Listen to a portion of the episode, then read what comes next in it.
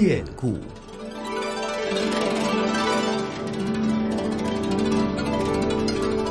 听众朋友，大家好，我是华夏之声的节目主持人胡杨，很高兴在故宫九十的节目当中和大家见面。九十年前的十月十号，紫禁城的大门正式打开，它因此成为了一座博物馆。紫禁城成为博物馆的第一天，就成为了一个文化事件，引发了社会各界的广泛关注。据故宫的老员工回忆说，当天下午，当观众离去的时候，他们从地上捡了整整一箩筐被踩掉的鞋，人数之多可见一斑。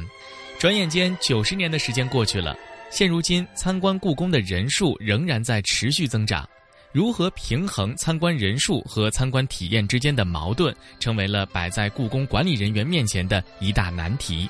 故宫博物院的院长单霁翔先生告诉我们，这些年他们一直都希望能够理性的对故宫博物院的参观人数有所控制。这个接待量呢在持续的增长，特别是到二零零二年，紫禁城的接待观众第一次突破了七百万，当时。世界上观众最多的博物馆在法国，叫卢浮宫。但是过了十年，也整整过了十年，到了二零一二年，故宫博物院的接待量第一次突破了一千五百万。通过前年的周一半天闭馆，通过去年的周一全天闭馆，使我们的文物藏品、我们的古建筑有喘息的机会，也呢在一定程度上。观众呢人数这几年呢平稳的，而没有继续增长。但是今年呢，从上半年的情况看，观众增长的趋势还是很明显的。所以我们在这个月的十三号，我们面临一次大考，就是故宫博物院实施每日的观众量不超过八万人。要是能够顺利实现的话。也就是说，过去一天接待十六七万甚至十八万的这样的历史，就是定格在那里。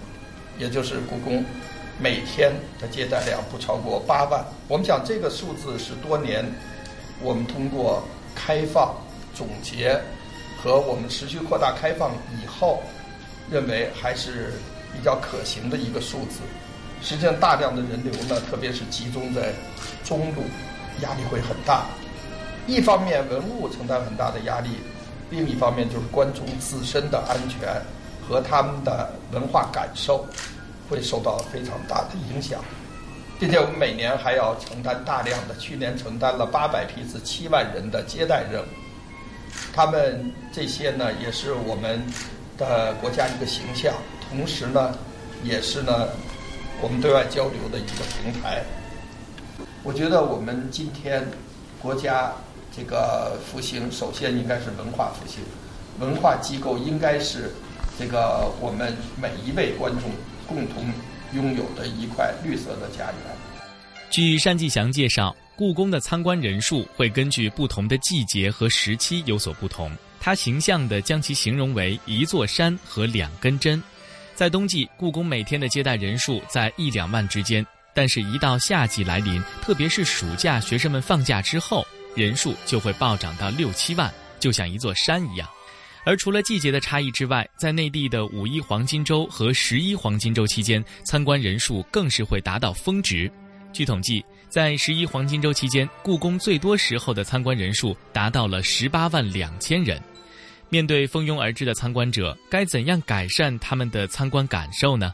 在单霁翔看来，解决购票的问题是改善的第一步。我们呢，要先解决人们对于故宫博物院参观的感受问题。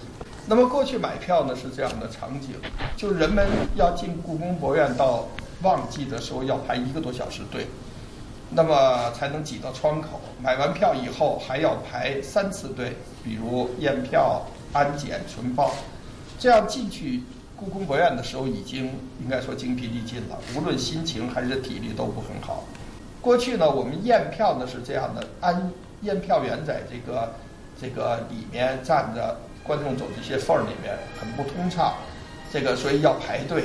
这个中间的安检机堵了半个门口也要排队，那么门洞总是堵着很多人。现在我们也都敞开了，这样的人们就鱼贯而入，也不用排队了。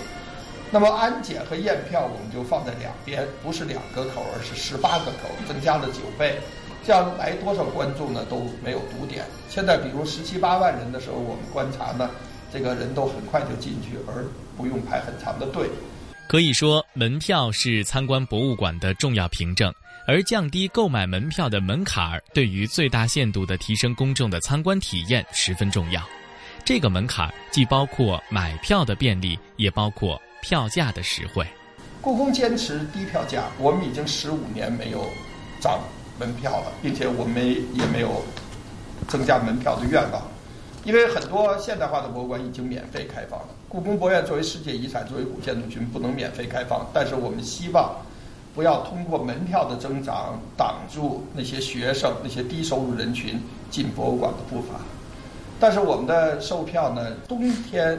淡季四十块钱，旺季六十块钱，面值不整，不好售票，所以我们就是坚持呢，就是人工售票，但是呢多开窗口。现在我们最多开到三十七个窗口，也就是今天我们对社会承诺，到故宫博物院买票这个环节，百分之九十五的观众都要在三分钟之内解决。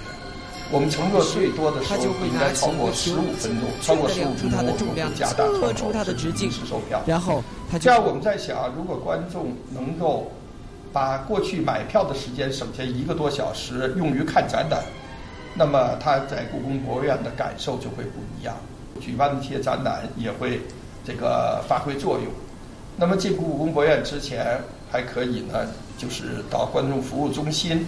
咨询一些问题，看一下我们制作的影视片，还可以自己做一做功课，比如参观古建筑的路线、参观展览的路线、两小时路线、三小时路线、五小时路线，自己设计一下，这样进去以后呢，就会目的性比较强。那么同时，我们为观众准备这个越来越多的一些进馆之前的，比如充手机充电呀，喝一点水呀，比如领取地图啊。或者残疾人、老人、婴儿的轮椅，那么这些呢都是免费的，所以非常受欢迎。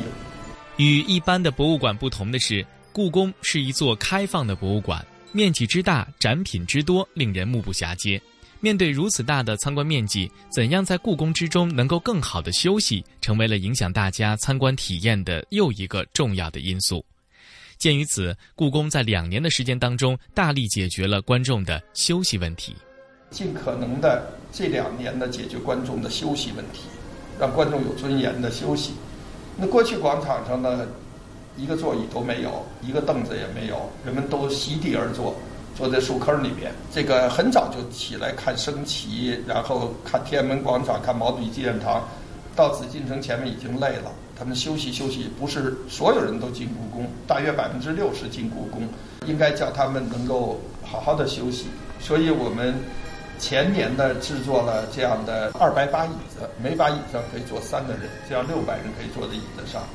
那么这树坑过去是最好的座位了，现在都腾出来以后，我们就把它做平了。